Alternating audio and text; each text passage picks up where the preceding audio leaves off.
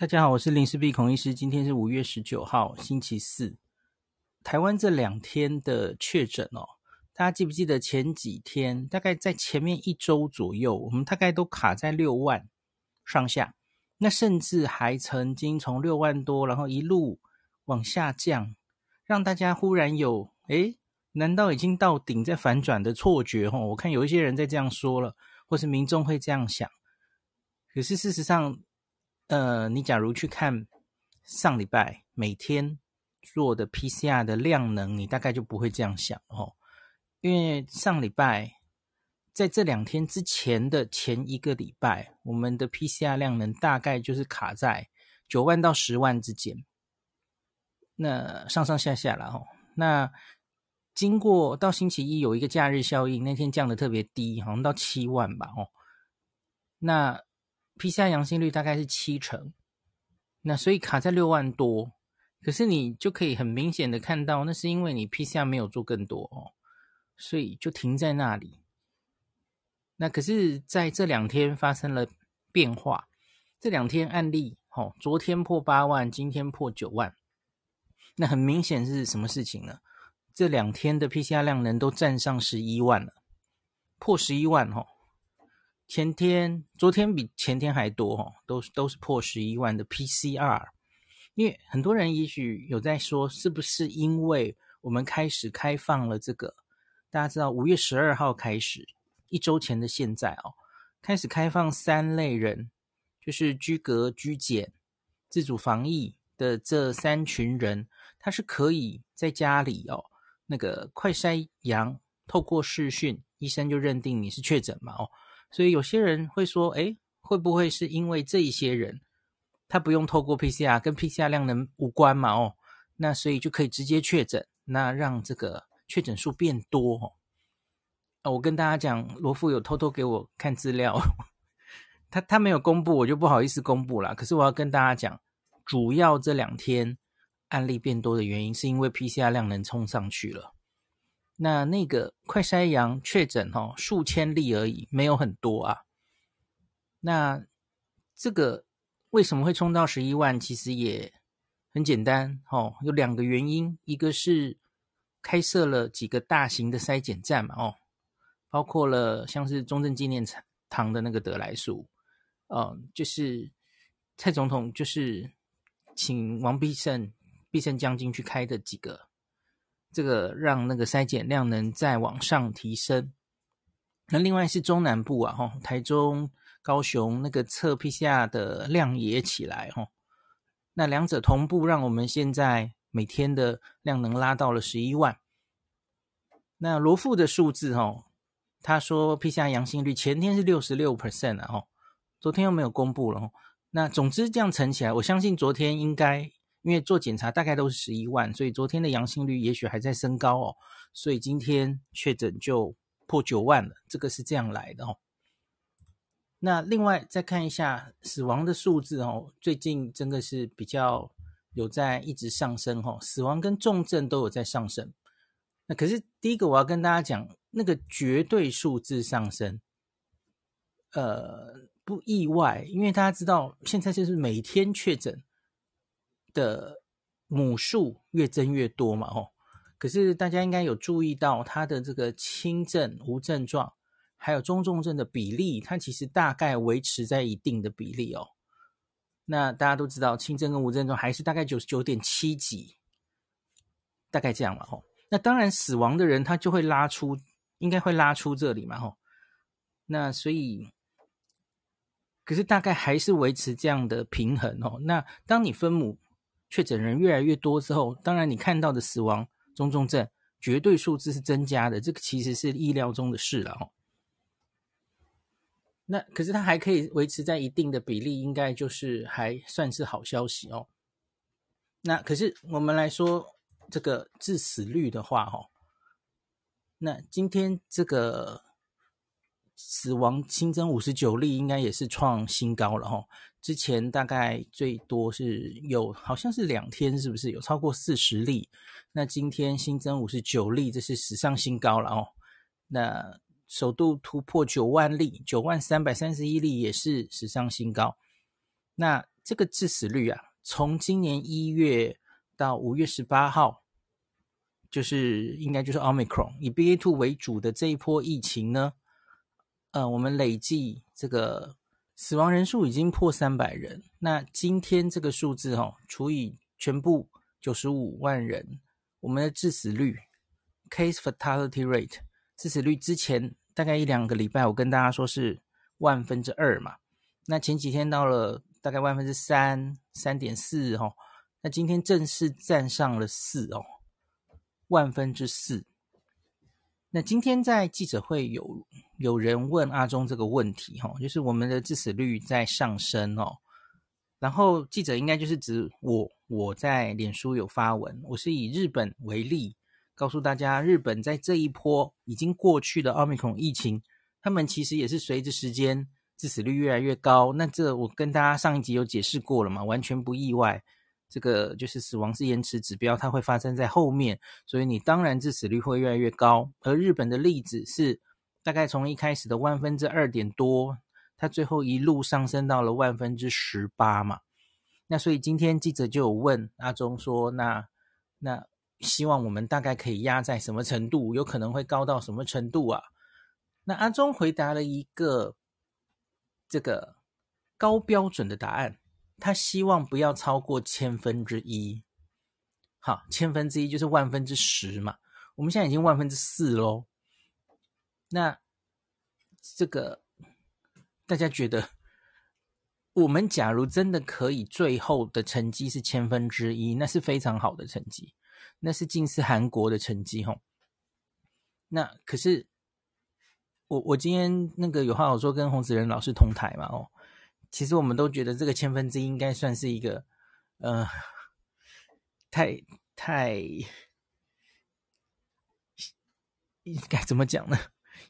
不，大概不会那么理想，大概应该这样讲吧，吼，因为因为你要看影响这个死亡的几个条件，吼，我们最基本最基本的那个条件，老人的疫苗就是打的没有别的国家好嘛，吼，打的没有纽西兰好，打的没有韩国好。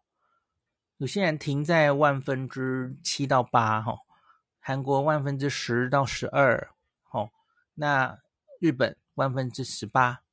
你要知道，万日本日本已经是那个老人疫苗打的好到不行的，哦。他们一开始的时候，第三季有点呃政策有点慢，可是他们后来很快的补上来了，很快追上来，打得很快哦，特别是老人家，所以。其实他们面对欧米孔这一波最严重的时候，那个疫苗的覆盖率还是比现阶段的台湾好的哦。那所以，我们能不能像日本的万分之十八、韩国的万分之十二哦？接下来观察的重点是这个。那当然，我也有跟大家讲过，这个是 case fatality rate，就是确诊的人里面的致死率。可是问题是分母有问题嘛？分母每个国家不一定哦，最近常常被提到新闻上提到黑数，那黑数不好听啊。总之就是在外面没有被诊断出来的，每个国家放掉没诊断出来的人数各自不同，所以你假如这个像韩国是尽量筛检量非常大嘛，哦，快筛阳也当确诊，那它可以分母非常非常大。所以它也许是因为分母非常大，所以稀释了它的致死率，这是有可能的哦。那可是我觉得台湾可能相对不是这样，对吧？我们相对可能是抓到的案例没有现实中的多哦。何美香老师还提出这个是好的黑数，最近应该蛮多，我不知道你身边的朋友有没有很多人其实是很有意识的状态下。自己想当一个黑数的，你你想想看，你你不能怪民众啊！你现在吼、哦、去做个 PCR，你你假如真的是一个年轻人，然后你没有什么慢性病，你又打满三剂疫苗，你有在听林氏璧，你真的会在这个时候确诊，自己做了快筛，然后那你你就去乖乖排队吼、哦。也许要排个三个小时、四个小时去做 PCR，然后领到要回来，然后在我们的分母加一，你会做这种事吗？你不一定有时间做这种事。然后你其实也许是很清楚的认知到，第一个，我也不符合药物给付的哦，给这个抗病毒药的条件哦，所以我去看没意义啊，我也是拿一些症状治疗的药而已啊。那我为什么要在这个时候去增加医疗单位的负担？那我其实就自己请假待在家里当个黑数，然后我我万一我观察一下我症状，假如就这样改善了，当然就过去了，不用骗。不用骗大家了，最近我身边应该到处都是黑数吧？可是我没有在说这样的黑数不好的，我也没有特别鼓励，我只是在描述有这样的现象，我们不能否认。所以因此，我觉得最后台湾呈现的这个致死率啊，可能不会很好看，大家不要预期会太好看哦。嗯，因为我觉得我们检查很明显没有。抓出这么多，然后有很多人乐于当黑数，大概这样吼。呃，或者我应该说是隐形的保护者，我们不要用黑数这个词。那所以我觉得可能要有心理准备，这个致死率可能会一直往上。那可是我也跟大家讲了吧，这种致死率真的就是一定是致死率本身是高估的，因为你分母是低估的啊，低估的越严重的国家。哦，那个致死率一定就是会看起来比较高这样子哦，所以我上有一集才跟大家说，最后最后的最后，你要看的其实是每百万人你会有多少人去世哦，这个就是一翻两瞪眼了哦，绝对死亡的数字。那当然，另外还可以看的一个东西，这是秀熙老师这几天有提出来的哦，就是多余超额的死亡。什么是超额的死亡？就是。它不是因为新冠死亡的哦，就是其他的病。你知道我们平常死亡就有一定的数字嘛？你其实可以预估，也许冬天会比较多人中风啊，然后平常就有一些癌症的死亡啊，吼。那这些死亡其实是有一定的 pattern 可以可以预预测的嘛，吼。你死亡的预测值，像叶医师有跟我们分享过，英国有做出这个完整的资料，看他们的超额死亡。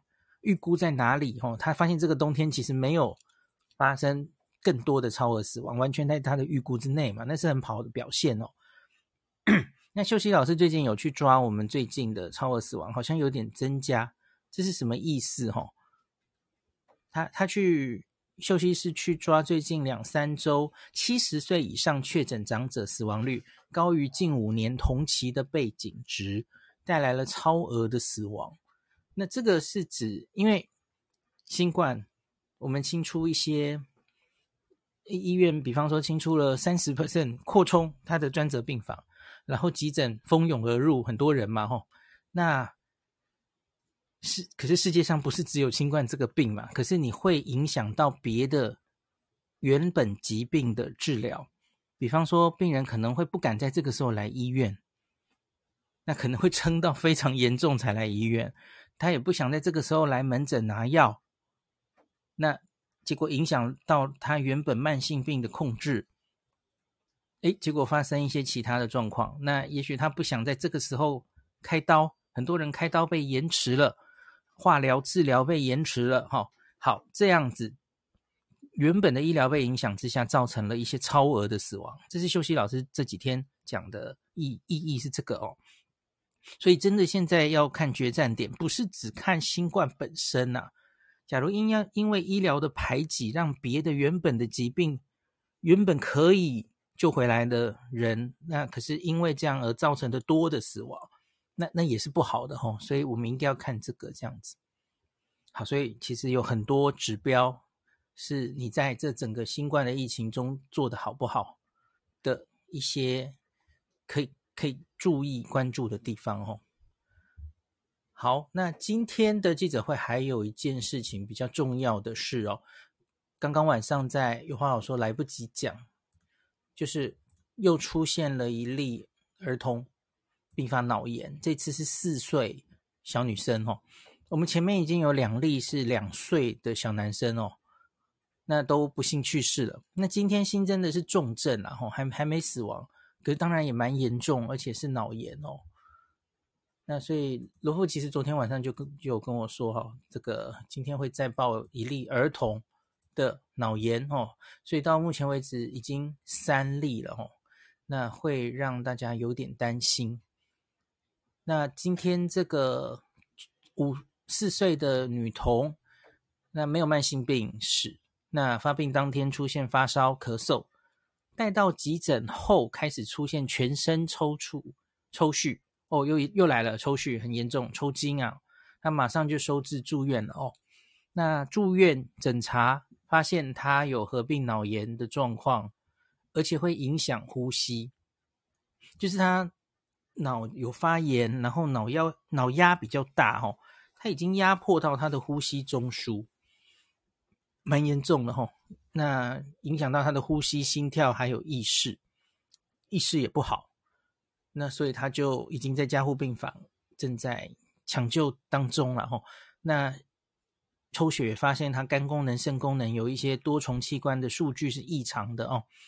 那这一例呢，是今年第七例的儿童的重症哦，第七例重症，那第三例并发脑炎重症的儿童哦，那也因此这个礼拜六刚刚是紧急决定的哦，罗富昨天晚上就有跟我讲了哦，CDC 不是礼拜六常常会开一些研讨会哦，那这个礼拜六也就是后天星期六早上哈，会有一个那个。的，等一下，马上看错了，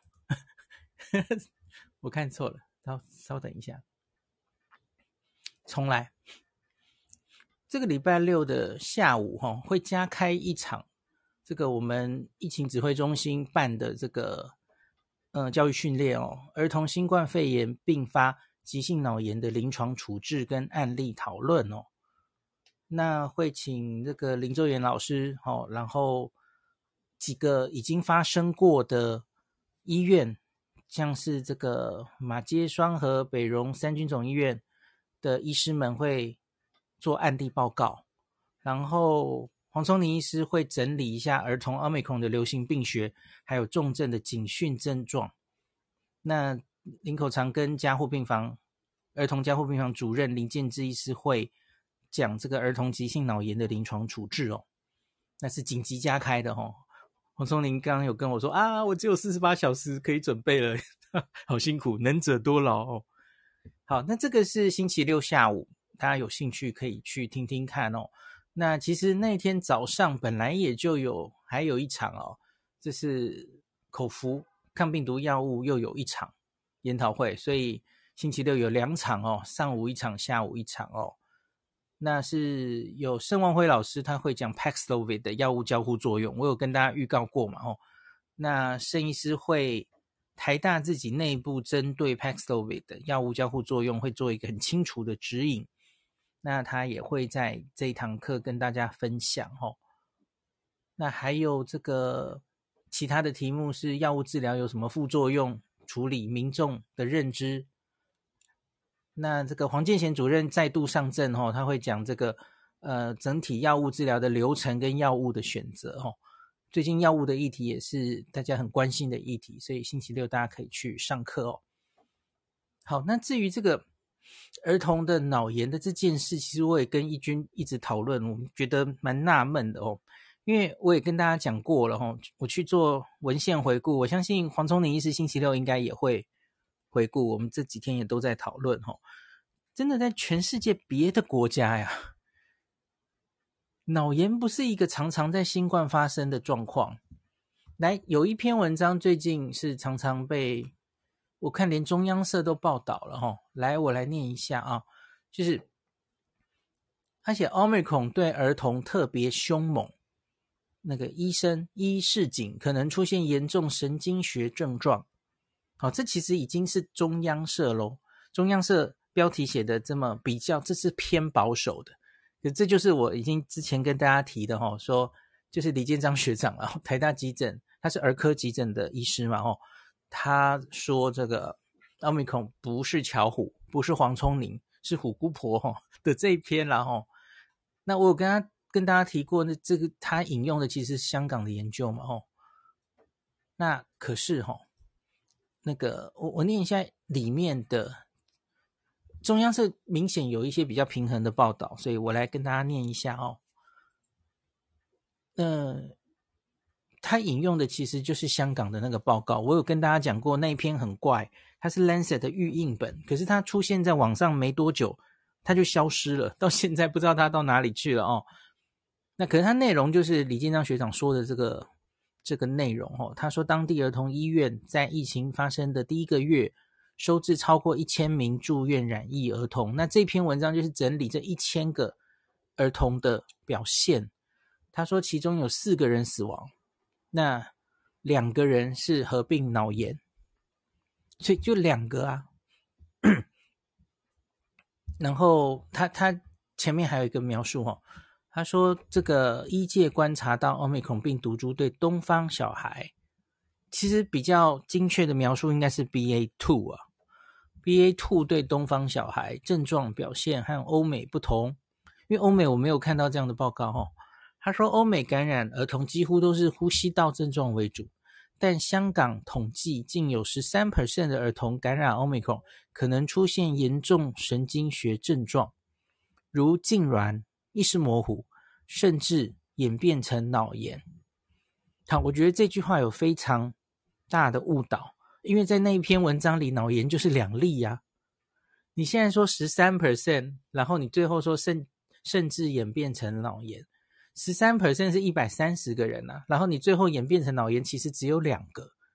可是，一般人不明就里看了你这个描述，其实哈，什么东西？一百三十个人，那演变成脑炎，你分子分母都没有，会把大家吓死的嘛？哦，那那个炎神经学症状，我觉得它主要其实就是热痉挛，热痉挛，那是一个小朋友常。在小小孩比较常发生的病嘛，哦，因为小朋友这个脑还没有发育完全，发烧很高的时候，他可能就会抽筋，哦。可是这不代表他真的有脑炎。那拜了，为我这里跳出来一下，我我前一集不是有跟大家说那位基隆的那位两岁男生，罗富说已经看到他的病历了，哈。那罗富在昨天的记者会就有说。就是确定他是因为新冠致死的哈。那可是我就问罗富说：“诶，罗富，所以呃，我们有看到他的影像学吗？”罗富跟我说他没有做，他来不及做电脑断层，核磁共振更没有做哈，因为他病程实在太急了。他一到大医院就开始急救齁，然后他他根本没有稳定到可以去做电脑断层的条件，所以我其实觉得有点怪，因为他他的。脑炎的症状就变成其实是临床诊断哦，可能是小儿神经科医师做了一些理学检查、神经学检查，就判断他应该是脑炎哦。可是这理论上不太对哦，因为脑炎应该是要用影像检查才对哦。好，没关系，总之大概指挥中心都看过了，就定案这个人是脑炎这样子哈。我想星期六的案例报告可能会有更详细的答案哈。我看完。再整理给大家听好了哈。好，所以我觉得香港其实目前就是七万例，我我是没有看到后续他们有说后来又出现几例脑炎哈。可是建筑这个文献好像就是两例啊，我也不知道后来还有没有哦。那他们是七万多人儿童，然后目前是七个人死亡哈。那在这个。很早期的报告，一千个人其实就四个人死亡。那后来疫情的后半，其实也就是再增加三个人这样子哦。那台湾的话呢，我们现在的案例，呃，儿童的案例，我相信也许已经十万左右了吧，我不是很确定啦，因为我们是明天就会公布了吼，明天就会罗富每个礼拜都会公布分年龄的重症率、致死率这些东西哦。上礼拜。儿童是破六万嘛？我我相信现在应该是更多了吼。那在这个里面，那目前我们看到三例脑炎哦，这到底是高是低哈？还有没有别的案例哦？我觉得是很值得接下来我们关注的哦。好，中央社这里有继续讲哦，我念给大家听一下哦。那李李建章老师是说，据香港报告，当初疫情发生一个月。儿童医院超过一千名，哦，两个人就是脑炎。那台湾儿童住院数没有这么多的前提下，已经出现两个儿童都有脑炎表现去世，真的是一大警讯哦。那对此有人这个提出哈、哦，这个确诊儿童人数不明，幼儿重症病例致死率也许高估，可能会引起家长恐慌等等质疑哦。那中央社有再去访问黄玉成老师，那黄玉成也是提比较保留的态度哦。他说，确实在很少数东方个案有发现类似状况。那有看到香港报告，就大家都看到的那一篇了，只是现在已经不见的那一篇哦。那日本、韩国没有相关报告，那相关机转仍然不明哦。那他推测与基因的感受性有关，对，就是猜会不会真的是华人的人种啊？对，因为菲菲律宾很多 BA.2 嘛，可是好像菲律宾也没有看到报告哦。那东方人好像也没有哇？难道 B A two 真的就这么倒霉哦？在这个华人的呃小小孩会造成这样的脑炎吗？假如真的跟基因有关的话，哇，那真的是一个完全新的发现，而且可能会对我们对于小小孩哈、哦、这个的风险评估，也许会有重大的变化，也不一定哦。那这群小孩会不会，我们应该要早点让他能打到疫苗才是比较明智的呢？好，那黄玉成继续提到说，由于奥密克戎是非常新的病毒株哦，在儿童身上的表现症状还无无法完全统整，较难逐一表列病征，提供家长注意。若家有确诊儿童，但孩子年纪太小，难以表达身体不适啊。那黄医师就说：“我都会告诉到我诊间的家长，小朋友可以吃可以玩就没事。若活动力持续低落，那就应该要提高警觉哦。”那李建章则提醒：儿童感染奥密克戎不只是感冒哦，头痛是警讯的开始。我们大家知道嘛？哈，脑炎当然就是各种这个中枢神经的症状哦。其实不一定会头痛啊，会头痛的通常都是脑膜炎比较容易头痛哦。因为脑炎是脑子自己发炎，它在里面哦，脑子里面其实没有太多神经，它不一定会头痛的哦。那假如头痛，通常就是整个脑压升高了哦，在刺激到外面的脑膜，你才比较容易头痛的哦。那脑压升高的时候，可能就会有剧烈的呕吐，这个我们警示真相有跟大家讲的嘛吼。那这种吐通常是没有恶心的感觉的，它是直接吐。因为那是跟中枢神经有关哦，那它不是肠胃道让你吐的哦，就是直接吐出来哦，没有经过恶心的感觉这样子哦。那当然小小孩可能无法跟你描述这么清楚了哈。那最后当然走到最后一步就是意识都受到影响，那就是很严重的，已经后面了哦，那那是非常严重的啊。这些都是病毒已经跑到脑子的征兆哦。好，那这个就是脑炎的这篇。那星期六我们开完教育训练之后，假如有更新的资讯，那再跟大家报告。那今天还有另外一件，我觉得一定要跟大家分享的事情，就是哦，大家记不记得大概是两周前吧？我我有就是我们不是有画出一张图，就是打疫苗的人，打零剂的，打一剂、打两剂、打三剂，然后各自有多少人？中重症或是死亡，吼，然后从而算出这个疫苗是有效的那张图，哦。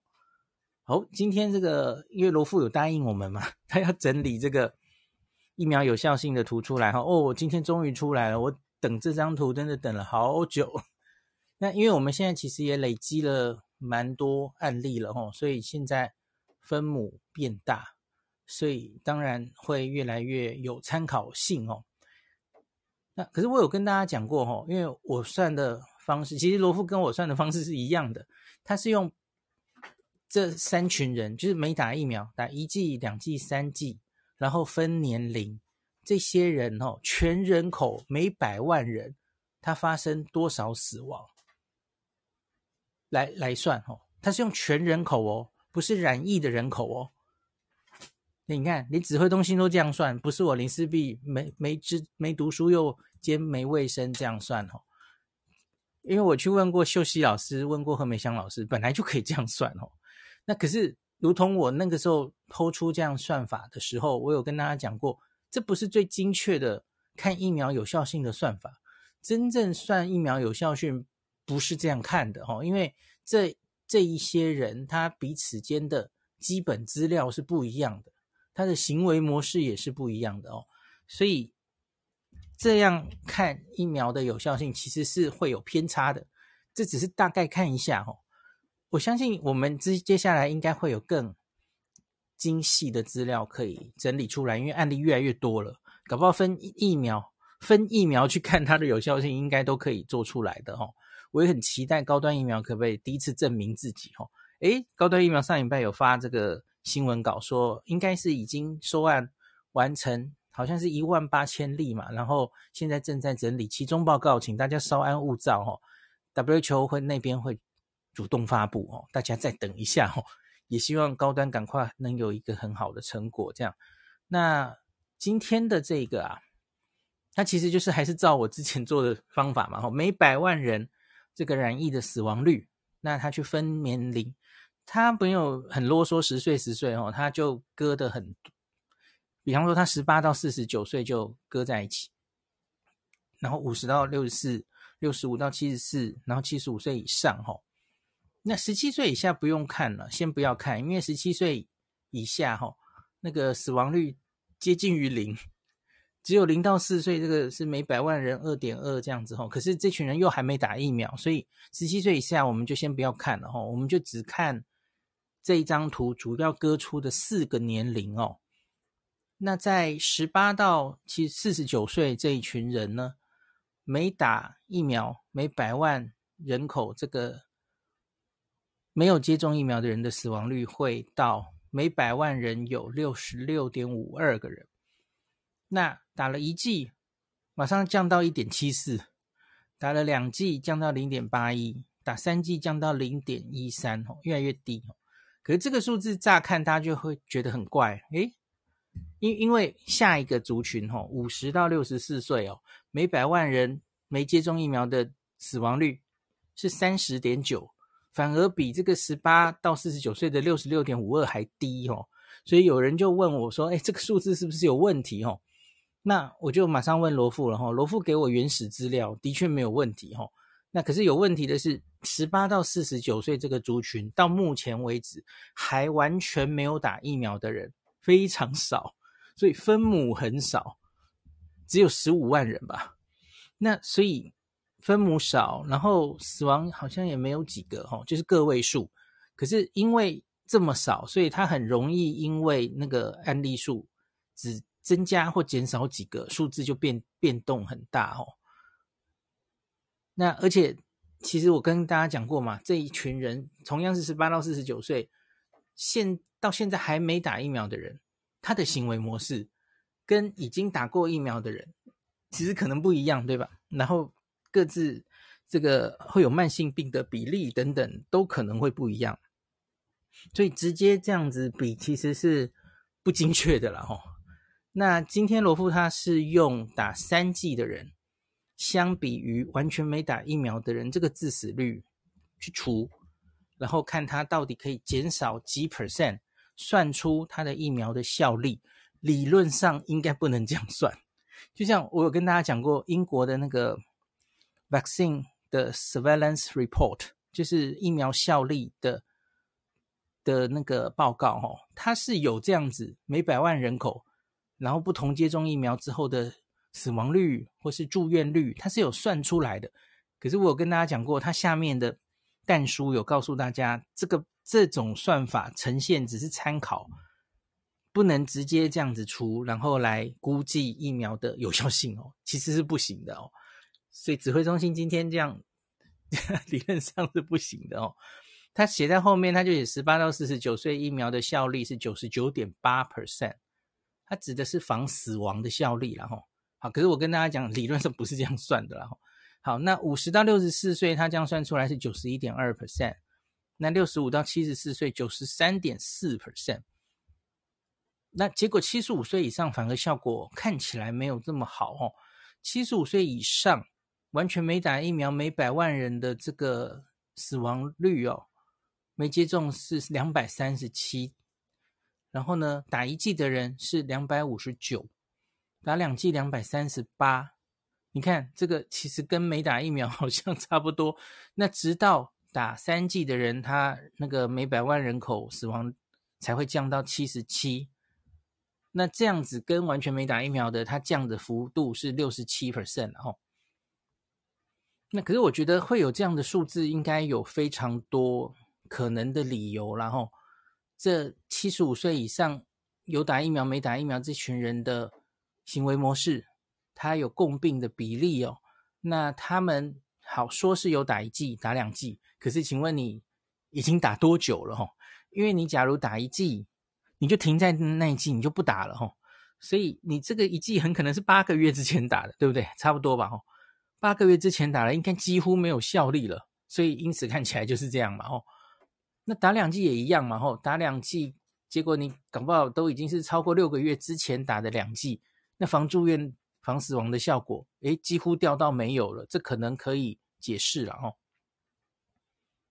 好，所以这这样的算法其实就是没有考虑离这个施打疫苗的时间的问题哦。那像是英国，它资料这么大量之后，它其实就是我我常常跟大家分享的英国那些资料，都是有考虑了时间的因素哦，那进去做校正的哦。所以那个数字其实大概是比较严谨的哦。所以其实我也觉得，我每次剖这这个关于疫苗有效性的文章，台湾的资料哦，下面就跑出来一堆疫苗学家、疫苗公卫统计专家哦，就说不能这样看啊，要怎么样怎么样啊？那他觉得政府应该公布什么什么数字啊？其实我就在心里想说，你你现在为什么还是要靠台湾的自己本土的资料，然后才来证明？好像来证明疫打疫苗是可能有效防重症、防死亡的。你现在是当台湾是孤岛，全世界其他其他的累积的资料都不算数，是不是？这到底是多么反智的行为？然后你就基于自己的认知在那边挑这个资料的哪里方法不对，不能这样算。政府就只跟我说什么有效性九十三 percent，又没有公公布公式，我不相信。啊，你就是不敢公布到底是哪一打哪些疫苗死掉嘛？就是尽是这些留言，我实在是完全三条线，不知道该说什么。唉，那所以好，然后最后这一章，他就是把全部的人破起来，然后那他算出来的，其实我觉得破起来，其实反而可能是，嗯，应该说。更不准确的，我觉得应该要强调，其实，在老人家上面能够降低的比例，应该会更准确哈。总之，指挥中心把它破起来，全部年龄都含进去的话，哈，那完全没打疫苗的人，每百万人他的染疫死亡率是三十八，打一剂是二十九，打两剂是十一，哦，打三剂的话可以降到六点五，那这样子。是降八十三 percent，然后，那你用倍数来看，那就是三十八降到六点五嘛，所以大概是六倍。所以他说，未打疫苗者死亡率为打过三剂者的六倍。好，这是全年龄了哈。那个这个今天这个数字就是这样来的哈。那我觉得比较 impressive 的是，你假如只看六十五到七十四岁，其实那个倍数更高哦，一百一十五降到七点五。所以这个是降了啊啊，嗯，数学不会算，一百一十五除以八，十四倍，好、哦，大概十四倍。五十到六十四岁的话，大概是十倍，哈、哦。那十八到十七、四十九岁，我刚刚说了那个资料好像有点问题，因为这样子除出来六十六除以零点一，那个倍数也太夸张了吧，哈、哦。五六百倍去了哦，我觉得这个资料可能有点问题，不能这样看了哈。好，那我们回头讲一下香港好了，因为香港累积的资料哦，因为已经一破一百万人确诊哦。诶，其实话说我们现在其实也差不多，我们跟他们累积的资料的量其实是差不多的哦。那我回头来看一下香港，因为香港在这里。整理的其实蛮好的，我有跟大家讲过很多次哈。香港到目前现在此刻最新的哈，他们已经累积这一波奥密克戎是一百一十九万确诊，然后死亡九千九千一百五十三例哦。那绝大多数都是老人家哦。那我看一下他们整理的哈、哦，这个年龄中位数，死亡的年龄中位数是八十六岁。那这些人超过七成是一剂疫苗都没有接种的哦，一剂都没有。然后这个这个张 P 昨天问我的问题，张 P 问我说：“哎，听说这个大家报纸都说这个香港这一波是因为护理之家哦哦群聚感染，然后非常严重，可是到底有没有官方正式的数字报告哦？”我说：“张 P 有，你没有听我的 Podcast，一直都有呵呵 他们的新闻的那个新闻稿，常常都会提到，就是现在已经几间院舍。”然后多少住民、多少工作人员感染，然后是占了多少比例的死亡？哦，那我现在看到昨天最新的资料，他是说这一些死亡的人，哦，超过五成，五十五 percent，五十五 percent 都是住在这些长期照护的安养中心的院舍的人士哦。那这些死亡的人，九十二 percent 都是有慢性病的哦。那你知道年龄的话，他们其实我觉得我们也可以去做这个，因为我们现在做的是每百万人的发生死亡的死亡数。那可是更有兴趣的，其实应该就是你分母去用真的染疫的人嘛，吼。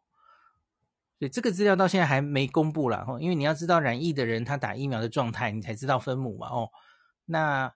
香港就有做这个，然后再分年龄。我觉得我们的母数应该也够大了，期待可以做出这样的资料哦。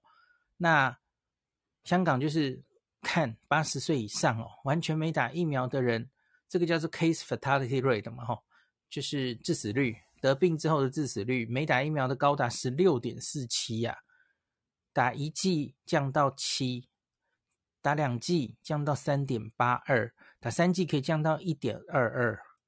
所以你看，这可以差十五倍，打三剂跟完全没打差了十五倍的致死率，这八十岁以上的人哦。那在前面的年龄是差的更多哦，六十到六十九岁只打一剂，呃呃，对不起，没打疫苗是二点一 percent 的致死率，打一剂零点四九，打两剂零点一四，打三剂降到万分之四去零点零四，哎。这是五十倍耶！最近很多像关键时刻，我觉得宝洁最近很很就是觉得我们这个药买了很多药，可是怎么都开不出来吼，开一点点药，这个药是可以五天内给的话吼，可以有效的降低后续的住院跟死亡吼。可是我心里其实就在想，那你为什么不打疫苗呢？打疫苗得到的好处更多啊！而且是一打疫苗，你这个防死亡至少半年，可能更久啊。但你吃药还要这个吃药不是万能，它又不是万灵丹哦。而而且我觉得，就是这个药物不是用来取代疫苗的。你是我的话，我一定两个都要嘛吼。我我又要有疫苗的保护，然后我真的受感染的时候，我也希望能够有药物加加强。更进一步的减低我变成重症的几率嘛？哦，那药物同样也有未知的，可能有未知的风险跟副作用啊。为什么你这里就不怕？哦，大家好想赶赶紧吃这样子哦。所以可以疫苗得到的好处是更全面的哦。就感染疾病总是这个。预防胜于治疗是最高境界嘛？哦。哦，所以我也很相很希望这个赶快我们也有类似香港这样子的，呃，致死率更清楚的那个倍数哦，更好当然是希望能分疫苗，然后可以大概看一下哈。好，今天就讲到这里，感谢您收听今天的林氏璧孔医师的新冠病毒讨论会。如果你觉得这个节目对你有帮助，喜欢的话，欢迎你推荐给你身边的朋友，或是在 Apple Podcast 上面留下评价，后也可以留言哦，五星好像每天都可以留哦。希望大家当我的种子教师，推广正确的新冠卫教，以科学防疫，不要只以恐惧防疫。行有余力的话，欢迎您赞助林氏璧孔医师喝杯咖啡，让我可以在这个纷乱的时代继续分享知识，努力做正确的新冠相关卫教。如果你想看到更多孔医师分享的新冠疫情相关资讯，或是林氏璧发的日本旅游资讯，欢迎你加入脸书上的日本自助旅游中毒者粉丝专业。那或是我也有 LINE 的官方账号，或是 Telegram。那这一些连接都在 Pocket 前面的我的电子名片里面，可以在一个页面就看到我所有的发声管道，都欢迎您加入。那我们就下一集再见喽。